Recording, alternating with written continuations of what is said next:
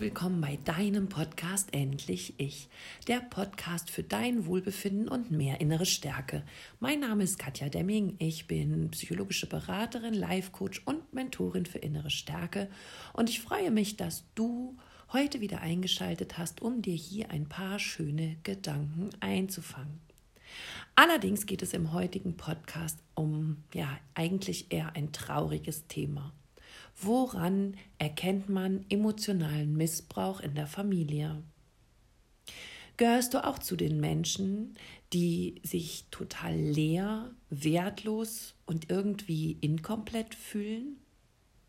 Meistens wurden diese Gefühle schon in frühester Kindheit gesät. Warum? Weil deine Eltern dich manipuliert, emotional erpresst und emotional misshandelt haben, ohne dass du das mitbekommen hast. Und das alles eben schon zu einer Zeit, als du zu 100 Prozent existenziell von ihnen abhängig warst.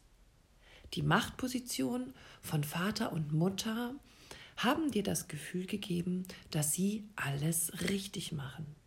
Denn du hättest als Kind ohne deine Eltern nicht überlebt. De deshalb hast du ihre Behandlungsweise auch erst gar nicht hinterfragt. Du fühltest dich geliebt von ihnen und ja, für, sich, für dich waren sie einfach unfehlbare Eltern. Und weil du deinen Eltern aus gerade genannten Gründen ja nie richtig angezweifelt hast, hast du den Rückschluss gezogen, dass dann ja irgendwas mit dir nicht stimmen muss, dass du falsch bist, dass du wertlos bist und irgendwie unbedeutend.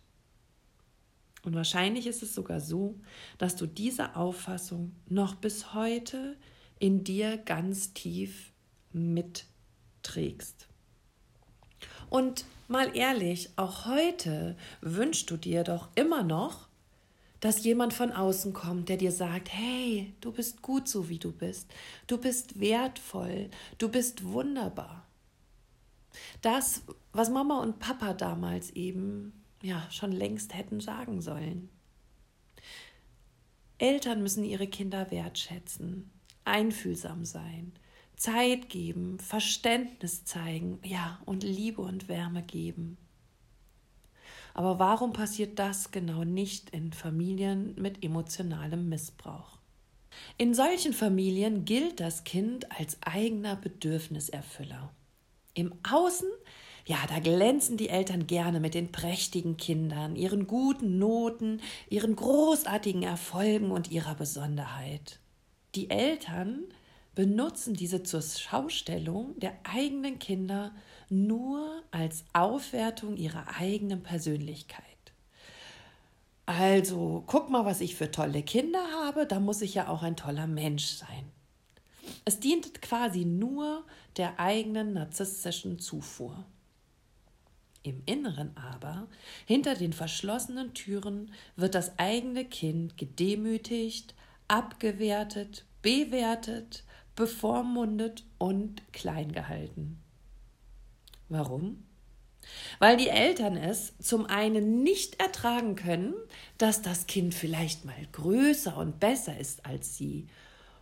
Und was viel wichtiger ist, weil die Eltern oder ein Elternteil seinen eigenen persönlichen Hass und seine Selbstablehnung auf die Kinder überträgt. Das heißt, ja, die eigene giftige Welt deiner Eltern können einfach auf dich übertragen worden sein und Du trägst nun in dir ja dieses Gift von Selbsthass, von Selbstablehnung und von Unwertigkeit. Und das ist emotionaler Missbrauch, indem das Kind nämlich destruktive und zerstörerische Gefühle der Eltern abbekommt und eben nicht so sein darf, wie es sein möchte, sondern zum reinen Bedürfniserfüller der Eltern wird. Also entweder bist du als Kind vielleicht der Bedürfniserfüller deiner Eltern gewesen oder du wurdest zur Gefahr für das eigene Selbst, weil du vielleicht größer, mächtiger und weiser werden wolltest Und das galt es zu unterbinden. Im Kind führt das dann dazu, dass es keine eigene Identität entwickeln kann. Dass es immer nur eine Rolle spielt, dass sein Verhalten immer ja abhängig davon gemacht wird, ob es dem anderen im Außen gefällt oder nicht. Daraus resultiert Verwirrung, Einsamkeit, Leere und Selbstaufgabe. Und schrecklicherweise wird auch gleichzeitig noch eine Abhängigkeit gesät von äußerlichen Reaktionen. Das bedeutet, dass das Kind, um sich zu spüren oder um sich geliebt zu fühlen, immer jemand anderen um sich herum haben muss, für den es etwas tun kann. Dessen Bedürfnisse es befriedigen kann und wo es sich irgendwie wertig fühlen kann, weil sie einem anderen etwas Gutes tut, weil es für den anderen eine Rolle spielt, die der sich wünscht und ja, weil es einfach so ist, wie der andere es braucht und ja, dann fühlt sich das Kind oder auch nachher noch der Erwachsene ja, wertiger, angenommener, vielleicht sogar geliebt und gut. Ich habe ein paar Beispiele von euch und das sind wirklich nur ja, wenige aus einer Fülle von emotionalen Missbrauchsbeispielen. Zum Beispiel wird Liebe an Gehorsam gehängt. Das nennt man emotionale Erpressung. So zum Beispiel, ja, wenn du Medizin studierst, dann bist du richtig und dann habe ich dich lieb und dann bin ich endlich stolz auf dich und dann, ähm, ja, liebe ich dich endlich. Und ja, das Kind wird es vielleicht tun und wird irgendwann merken, dass sich nichts verändert hat. Zum Zweiten gehören dazu auch Lügen und Manipulationen, um die Kinder eben für die eigenen Belange gefügig zu machen. Da werden zum Beispiel Krankheiten vorgetäuscht, damit die Kinder sich endlich um Mama oder Papa kümmern. Oder dass mit dieser Erkrankung in den Kindern solche Schuldgefühle hervorgerufen werden, dass sie sich konformer und besser verhalten, dass sie sich besser um die Eltern kümmern und ja, jederzeit da sind, so wie die Eltern sich das wünschen. Sehr häufig stellt sich irgendwann heraus, dass es diese Krankheit gar nicht gab. Ein drittes Beispiel von emotionalem Missbrauch ist Ignoranz. Handeln die Kinder eben nicht so, wie die Eltern es sich wünschen, dann wird das Kind beleidigt ignoriert und mit Funkstille bestraft.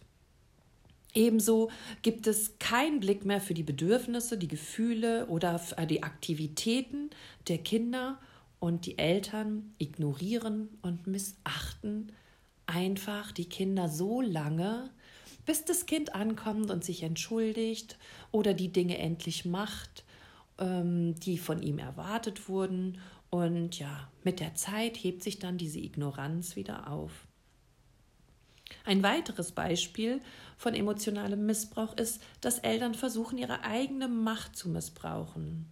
Denn übermächtige Eltern versuchen durch ihr Amt als Erzieher automatisch ja Recht zu haben und darüber Macht auszuüben. Sätze wie so redest du nicht mit mir, du stellst mein Handeln nicht in Frage, was bildest du dir ein? Ähm, oder solange du deine Füße unter meinen, ihr kennt das schon. Über diese Präsenz der Elternschaft und diese Macht der Elternschaft sollen die Kinder eben auch klein gehalten werden und gefügig gemacht werden. Erniedrigung ist auch ein Beispiel von emotionalem Missbrauch. Das Kind wird abgewertet, verspottet, beleidigt, ausgelacht und für dumm erklärt. Leider manifestieren sich diese Glaubenssätze auf ewig in dem Körper des Kindes, was sehr traurig ist. Und ich habe dann hier im Coaching erwachsene, erfolgreiche, hübsche, intelligente Männer und Frauen sitzen, die nicht an sich glauben, die sich selbst aufgegeben haben, die sich anpassen, die nicht wissen, wer sie sind und die nicht wissen, was sie tun können, um diese Leere in ihrem Körper irgendwie zu füllen. Du merkst schon, die Folge von emotionalem Missbrauch ist ein schlechtes Selbstwertgefühl, kein Selbstvertrauen. Die Kinder lehnen sich selbst ab und fühlen sich ihr Leben lang immer so, wie Mama und Papa es ihnen in der Kindheit gesagt haben.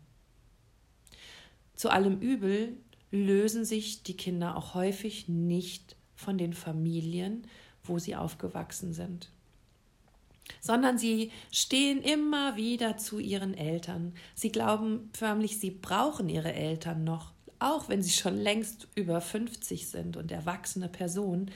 Aber sie haben immer noch das Gefühl, dass sie ihre Eltern zum Überleben brauchen und um ihren eigenen Selbstwert zu erhöhen. So gehen sie aus Schuldgefühlen immer wieder hin, mimen das brave Kind, verhalten sich regelkonform und passen sich an bis hin zur Selbstaufgabe. Das Traurige an dem Ganzen ist, dass wenn sich die Kinder nicht bewusst werden, dass sie Opfer von emotionalem Missbrauch geworden sind, sie sich später genau das Gleiche in einer Partnerschaft wieder suchen, die sie auch, also Männer oder Frauen, die sie auch emotional missbrauchen und eine emotionale Abhängigkeit entstehen lässt. Auch hier geben sich die Kinder in den Partnerschaften selber auf, lassen sich abwerten, ertragen Lügen, lassen sich betrügen und leiden schrecklich.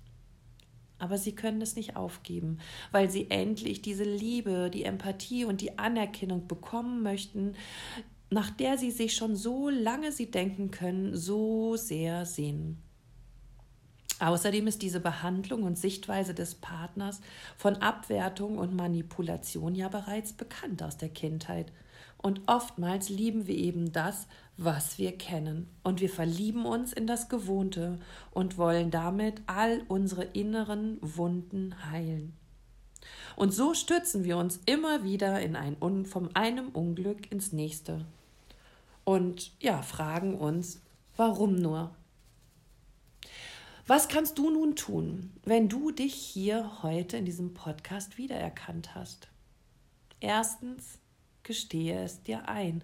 Und ich weiß, das kann sehr, sehr schmerzhaft sein, dass du Opfer von emotionalem Missbrauch geworden bist. Wir wissen nicht warum, ich würde auch keine Eltern an den Pranger stellen wollen, weil ich weiß nicht, ob du Mama oder Papa bist, aber ich bin es und ich glaube, dass Eltern es immer versuchen, so gut zu machen, wie sie können. Nur meistens haben sie es vielleicht selber nicht besser erfahren, wissen nicht, wie es eigentlich geht. Und ja, deswegen kann man sie vielleicht nur schwer verurteilen. Also nimm es an für dich dass du jetzt weißt, dass du emotional missbraucht wurdest und dass du es jetzt in der Hand hast, dieses zu ändern, damit du das eben an deine Kinder auch nicht wieder weitergibst. Nur wie kannst du das ändern? Du musst diese Hilfe suchen. Du musst die Hilfe suchen, die dich dabei unterstützt, all diese Verletzungen aufzuarbeiten und zu heilen. Das schaffst du nicht alleine. Du brauchst da wirklich professionelle Unterstützung. Such dir einen Therapeuten, der sich wirklich mit dem Thema gut auskennt. Oder kontaktiere mich auch gerne. Ich habe ein Zehn-Schritte-Heilungsprogramm entwickelt, wie du aussteigen kannst und vor allem, wie du deine Wunden, egal ob aus einer vergangenen Partnerschaft oder aus der Kindheit, heilen kannst. Setze deinen Fokus mehr auf dich.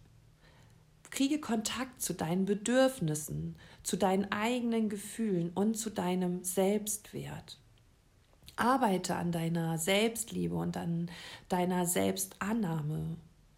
Auch hier habe ich ein sechs Schritte Selbstliebe Workbook für dich, was du dir selber, was dich selber in deine Liebe zu dir bringt.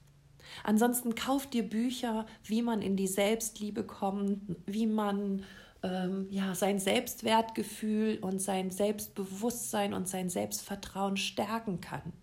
Es gibt da so viele Möglichkeiten, die dich innerlich stärken können. Und als letzten Punkt möchte ich dir noch mitgeben, such dir ein Umfeld, das nicht toxisch ist. Beende den Kontakt zu allen Menschen, die dich emotional missbrauchen und die dir nicht gut tun.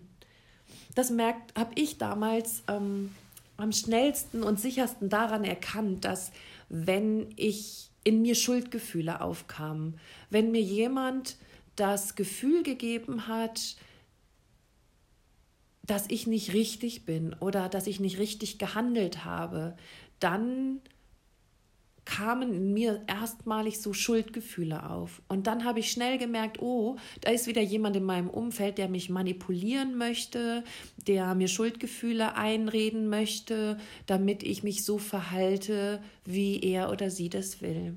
Wenn du davon einige Freunde, Familienangehörige oder sogar Partner in deinem Bekanntenkreis hast, dann kann ich dich nur dazu ermuntern, beende diese Beziehung, weil sie tut dir nicht gut und sie wird immer wieder alle Wunden aufreißen, die du ja vielleicht nach und nach in dir heilen möchtest.